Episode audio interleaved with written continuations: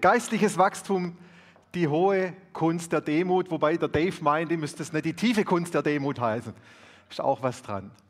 Und ich möchte einsteigen nochmal mit dem Gedanken, den ich vor zwei Wochen als erstes äh, aufgegriffen und auch relativ lange ausgeführt habe, nämlich dass geistliches Wachstum nicht gleich Errettung ist. Geistliches Wachstum und Errettung sind zwei unterschiedliche Sachen. Und ich sage das einfach deshalb, weil Errettung ist vollkommen, von Gott geschenkt, gemacht, die nehmen wir an und es ist vollbracht.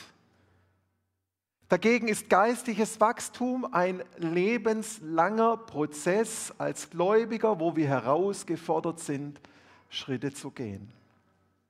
Und ich möchte nochmal zwei Punkte rausgreifen, warum ich glaube, dass geistliches Wachstum so wichtig ist. Der erste Punkt ist, als Jesus gefragt wurde, was er denkt, was das höchste, das größte Gebot ist, hat er gesagt, liebe Gott, liebe deinen Nächsten und liebe dich selbst.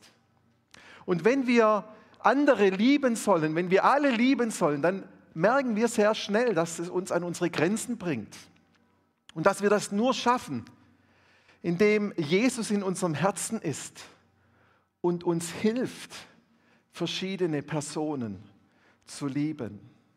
Dass wir uns an Jesus hängen und er derjenige ist, der uns hilft, andere zu lieben. Und der zweite Punkt, warum wir geistliches Wachstum anstreben sollen, ist, weil Jesus uns die Fülle des Lebens versprochen hat. Er hat gesagt, wenn du mir nachfolgst, wenn du ein Leben mit mir führst, dann wirst du ein Leben in Fülle führen. Das heißt, dass wir immer wieder herausgefordert sind, uns an Jesus zu hängen. Dass so wie Jesus mit dem Vater eins war und ist, dass wir so mit Jesus eins sind. Und dass wir die Zeit pflegen mit dem Vater im Himmel, dass er hineinsprechen darf in dein Leben, dass er dir sagen darf, was du, was du tun sollst, dass er dir helfen und dich unterstützen darf, aber dass er dich auch korrigieren darf.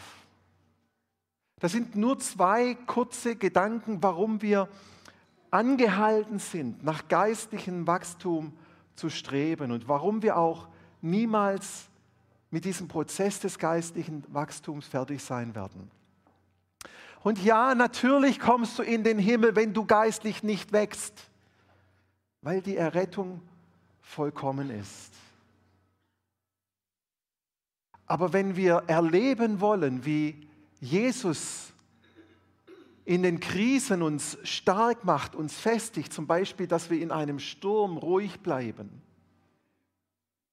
dass wir erleben, wie Jesus durch, uns durch Krisen hindurchträgt, wie wir trotz Schicksalsschlägen Hoffnung bewahren, dann liegt es daran, weil wir einen Weg mit Jesus gegangen sind und ihn kennengelernt haben und erlebt haben, dass er treu ist, dass er treu ist, dass er an dir dran bleibt, egal was da kommt. Aber da steckt immer auch eine Wegstrecke des Glaubens mit Jesus dahinter, wo wir uns ganz auf ihn einlassen. Und heute möchte ich darüber sprechen, geistliches Wachstum. Wie schaffen wir es, dass wir verändert werden? Und in der Vorbereitung habe ich gemerkt, dass Demut einer der wesentlichen Schlüssel ist, dass Veränderung passieren kann. Und ich möchte mit euch einen Abschnitt aus einem Artikel, den ich jetzt vor zwei Jahren gelesen habe, einen Artikel, der während der Corona-Zeit veröffentlicht wurde, einen Abschnitt mit euch lesen von einem Ulrich Neuen, Neuenhausen. Er ist Leiter vom Forum Wiedenest. Manche mögen den, äh, das kennen, Missionshaus Bibelschule Wiedenest. Und er hat da ein paar Beobachtungen gemacht und beschreibt die. Und ich lese einen Abschnitt daraus und ihr könnt das mitlesen. Mir ist es ein Rätsel, wie es angesichts der eindeutigen Fleischesliste von Galater 5, 2021 in Bezug auf zwischenmenschliche Emotionen und dann zählt er ein paar auf, Feindschaft, Hader, Eifersucht, Zorn und so weiter. Ähm, mir ist es ein Rätsel, wie es angesichts der eindeutigen Fleischesliste die Überzeugung von Christen sein kann, sie dürfen ihren negativen Emotionen in der Gemeindeversammlung oder in Gesprächsgruppen mal so richtig Luft machen. Konfliktfähigkeit ist nicht die Bereitschaft, anderen meine Emotionen an den Kopf zu knallen, sondern die Fähigkeit, das zu erkennen und zu benennen, was eigentlich zum Konflikt geführt hat. Persönliche Abneigung, Verachtung oder unangenehme emotionale Erinnerungen sind kein Thema für Konfliktbereinigung, sondern für Seelsorge und Wachstum in der Nachfolge Jesu. Deswegen habe ich gedacht, nehme ich mal den Text. Wer in der Gemeinde nicht in der Lage ist, diese Gefühle von Ärger, Zorn und Angst zu kontrollieren, hat irgendwann vorher die Gelegenheit verpasst, mit der Hilfe von Jesus an seiner Seele arbeiten zu lassen.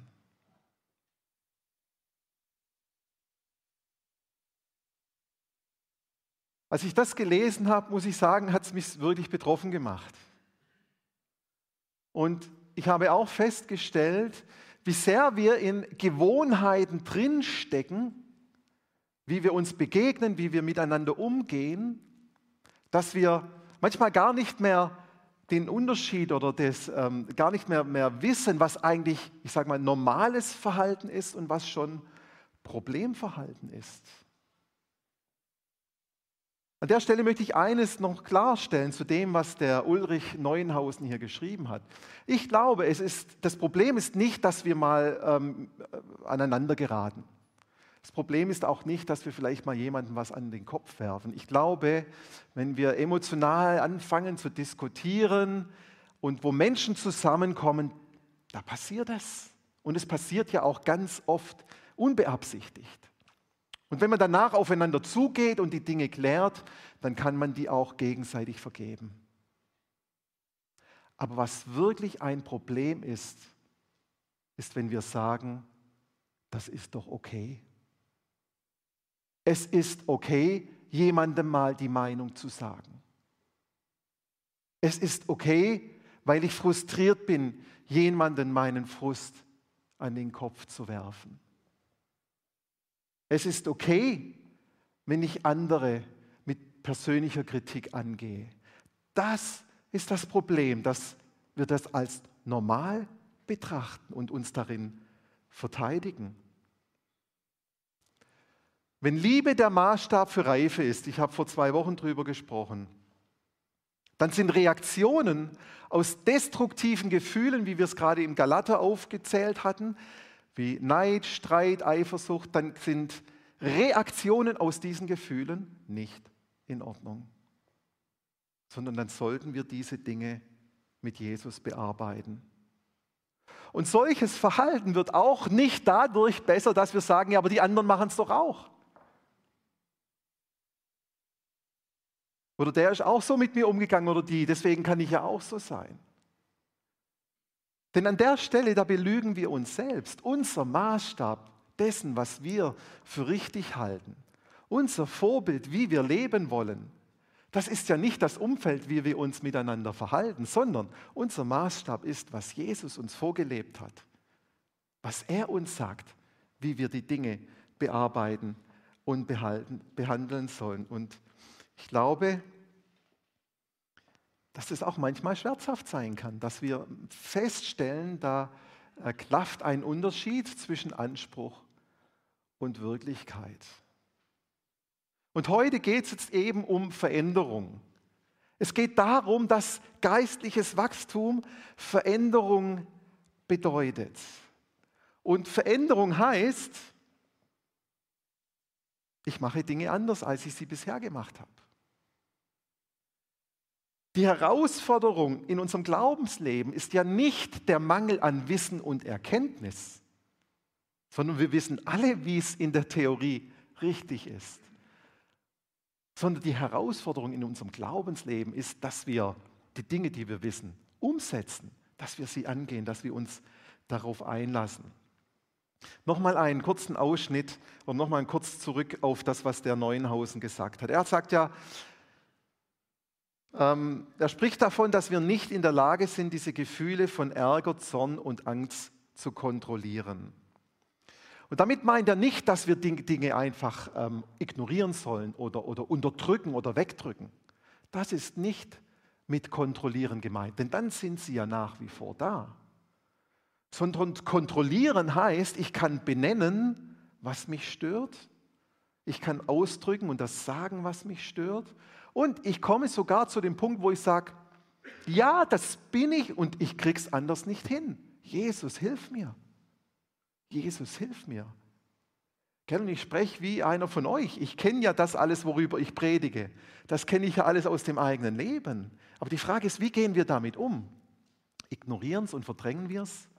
Oder sagen wir, Jesus, ich brauche deine Hilfe, deine verändernde Kraft?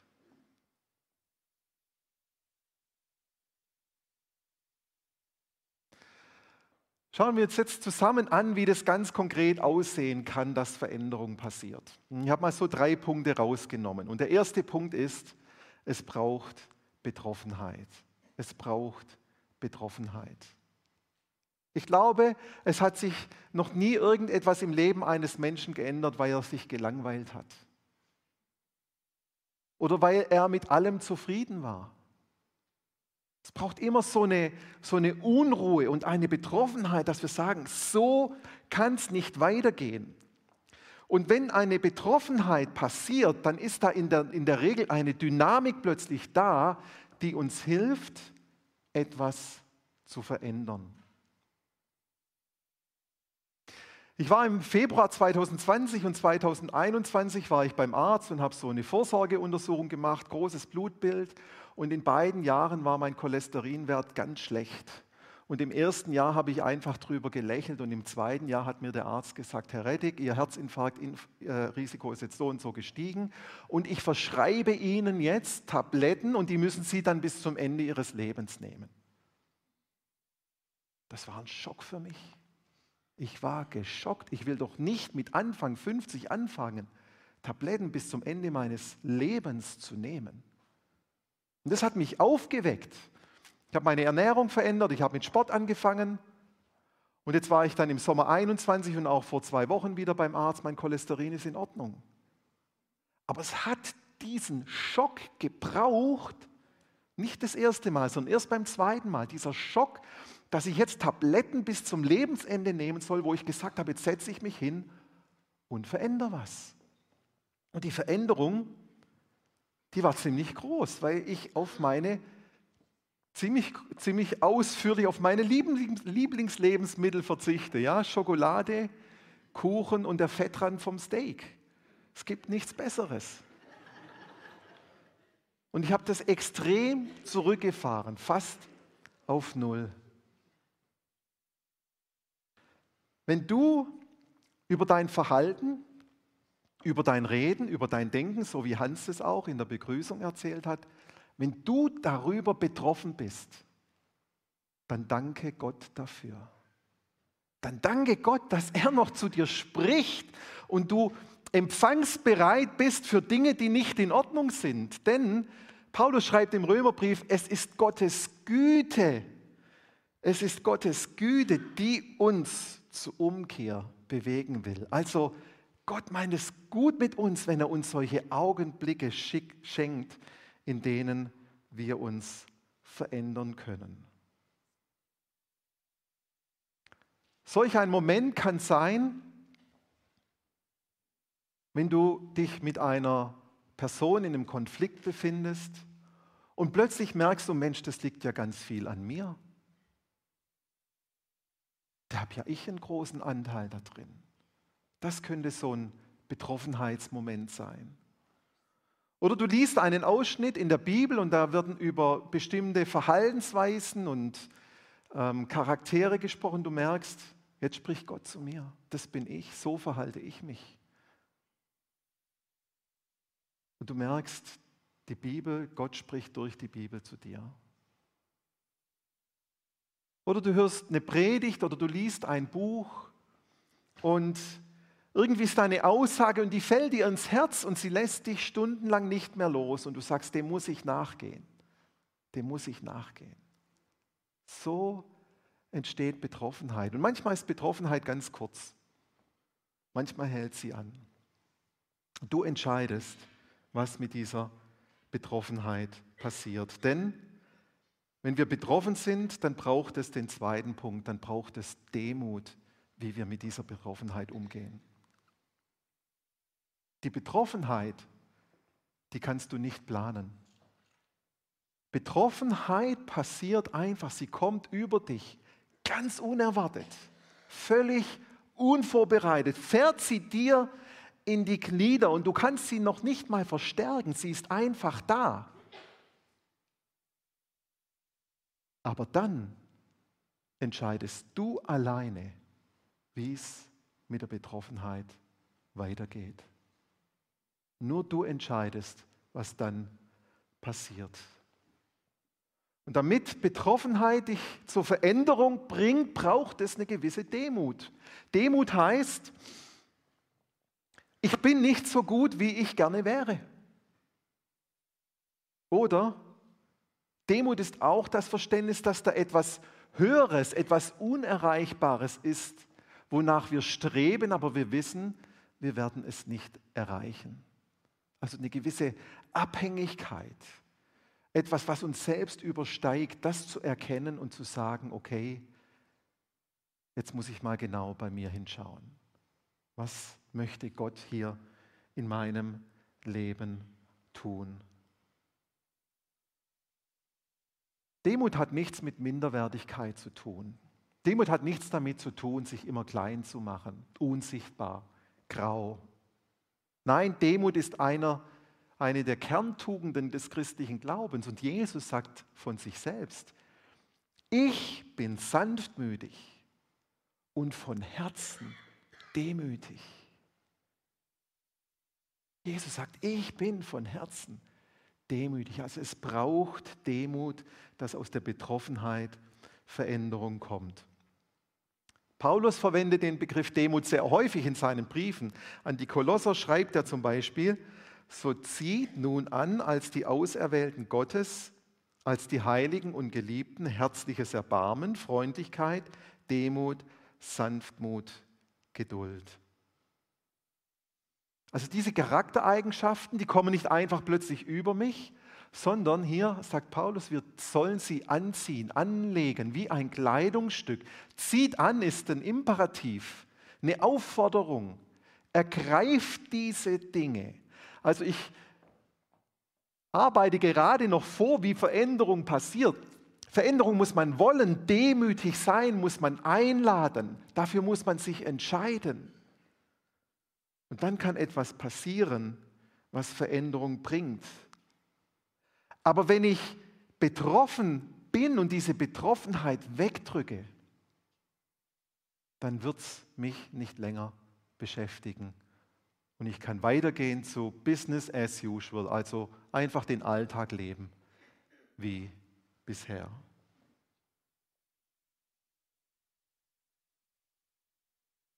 Das ist das Gefährliche an der Betroffenheit und der Demut. Die Betroffenheit, die kommt, für die Demut muss ich mich entscheiden.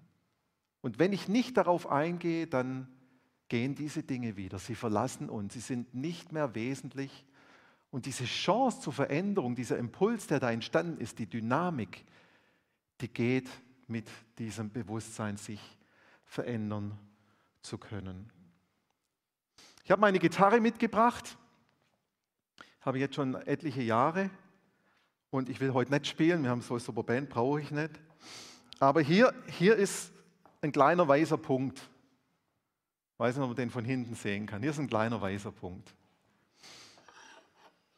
Im Büro lag auf der Theke dieses Hausnummernschild. Das gehört eigentlich zum Saal. Der Saal ist Heimstraße 12, aber wir sind ja Sandbreite Straße 1. Deswegen hat es nie jemand aufgehängt. Es hing da an der Theke und meine Gitarre stand da an der Theke. Und irgendwann komme ich an das, an das Schild und das Schild macht so. Zack. Und es hat mich sehr betroffen. Meine schöne Gitarre hatte plötzlich eine Macke. Wisst ihr das, wenn einem was lieb, lieb und teuer ist? Ja, 20 Mal habe ich hingefasst. Ist das wirklich eine Macke? Ja.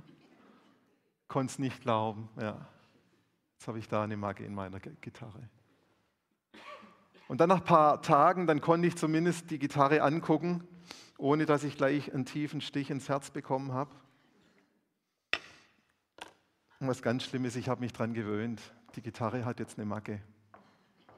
Juckt mich nicht mehr.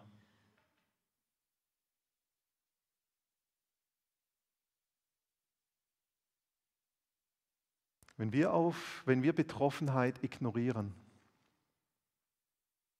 und uns nicht in Demut auf das, was Gott uns da schenkt, einlassen, dann werden wir unsere Ecken, Macken und Kanten nicht mehr wahrnehmen, sondern die sind dann einfach da und die gehören dazu und es ist nicht mehr schlimm. Das passiert, wenn wir es einfach vorbeiziehen lassen und ignorieren, wenn Gott uns so einen Moment schenkt, in dem wir betroffen sind. Und wenn wir uns entscheiden, dem nachzugehen, dann braucht es den dritten Schritt, dann braucht es Ehrlichkeit. Wenn wir in Demut erkannt haben, dass wir uns verändern wollen, dann müssen wir uns mit Ehrlichkeit, mit diesen Kanten, Macken und ähm, Ecken auseinandersetzen. Und ich möchte das mal ganz konkret machen. Wie kann eine Veränderung, wo Gott dir irgendetwas gezeigt hat, wo du betroffen bist, wie kann so eine Veränderung ganz konkret aussehen? Ich glaube, der erste Schritt ist, dass wir das immer wieder uns in, ins Bewusstsein bringen, was im Moment das, die Herausforderung ist. Und dass wir das vor Gott bringen, dass wir sagen, Jesus, hilf mir, wenn ich nach der Arbeit nach Hause komme und gestresst bin, dass ich dass ich das, diesen, diesen Ärger und den Stress nicht an meinem Ehepartner und meinen Kindern auslasse. Dass wir das benennen, dass wir es aussprechen. Nicht mein Ehepartner und meine Kinder sind das Problem, sondern der Stress, den ich von der Arbeit mitbringe. Oder dass wir beten, Herr, diese Kollegin, die da immer wieder so komisch rumtut und so, schenkt mir Liebe, dass ich sie annehmen kann, dass ich sie lieben kann dass wir das vor Gott bringen und im Gebet Gott ausdrücken. Oder dass wir beten, Herr, hilf mir meinem Chef zu vergeben, der mich ständig ungerecht behandelt. Also wir müssen uns Gedanken machen, was ist da eigentlich in der konkreten Situation und dass wir das wirklich Jesus hinhalten und immer wieder dafür beten. Und meine Erfahrung ist folgendes, dass dann, dass dann folgendes passiert. Dass wenn du das nächste Mal in die, in die Situation kommst, dass du es genauso machst wie immer. Und das ist jetzt kein Witz. Du machst genauso wie immer. Du machst wieder das, was du nicht machen willst. Aber weißt du was? Dir fällt es danach aus, auf. Du merkst, oh Mensch, ich wollte doch gar nicht mehr so sein. Jetzt wollte ich doch der Kollegin mit, mit Liebe und, und, und barmherzig begegnen, jetzt habe ich es wieder nicht geschafft. Wenn du dran bleibst, irgendwann passiert Folgendes, dass du es mittendrin merkst, dass du dich gerade so verhältst, wie du es gar nicht sein wolltest. Dass du mittendrin merkst, oh, jetzt schimpfe ich wieder mit meinen Kindern, obwohl ich eigentlich über meinen Chef oder den Stress an der Arbeit sauer bin und gar nicht mit meinen Kindern. Du merkst es mittendrin. Und irgendwann kommt der Zeitpunkt, dass du gerade anfangen willst, irgendwas Böses deinem Ehepartner zu sagen und du merkst, halt, das ist nicht gut, was ich jetzt gerade tun will. Ich mache es nicht. Ich entscheide mich dagegen. Und was ich sagen möchte, ist, dass Veränderung ein Prozess ist. Es ist nicht so, dass wir betroffen sind und uns in Demut entscheiden, dass wir uns verändern wollen und dann wird alles anders. Und das macht es manchmal auch herausfordernd, weil es ein, ein Zeitraum braucht, bis sich Dinge im geistlichen Wachstum anpassen und verändern. Aber wenn wir treu sind und dranbleiben, dann schenkt Gott uns Gnade und schenkt Gott uns dieses Gelingen und hilft uns dabei, dass wir uns an diesen Punkten verändern können.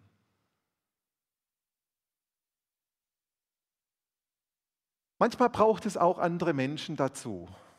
Es kann ein guter Freund, eine gute Freundin sein, Kollege, Kollegin, Ehepartner.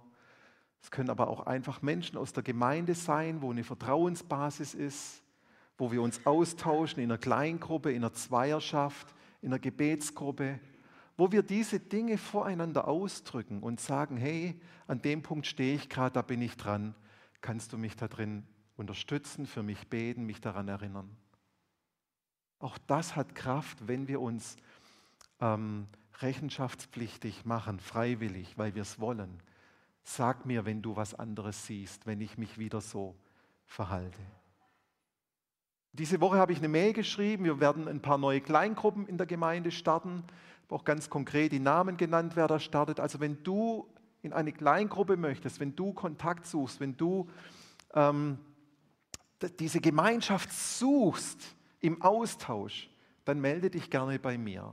Und wenn du bereits in einer Kleingruppe bist, dann nutze dieses, dieses Miteinander unterwegs sein, dass Veränderung stattfinden kann, dass du geistlich wachsen kannst. Also ich fasse nochmal die drei Punkte zusammen. Erstens, es braucht Betroffenheit.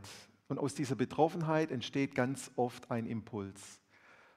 Und es braucht es, dass wir diesen Impuls nicht wegdrücken, sondern es braucht Demut, dass wir sagen, ja, da ist etwas in meinem Leben, das Gott mir jetzt gerade aus seiner Gnade heraus gezeigt hat, geschenkt hat, dass ich an diesen Punkt rangehen darf, um mich zu verändern.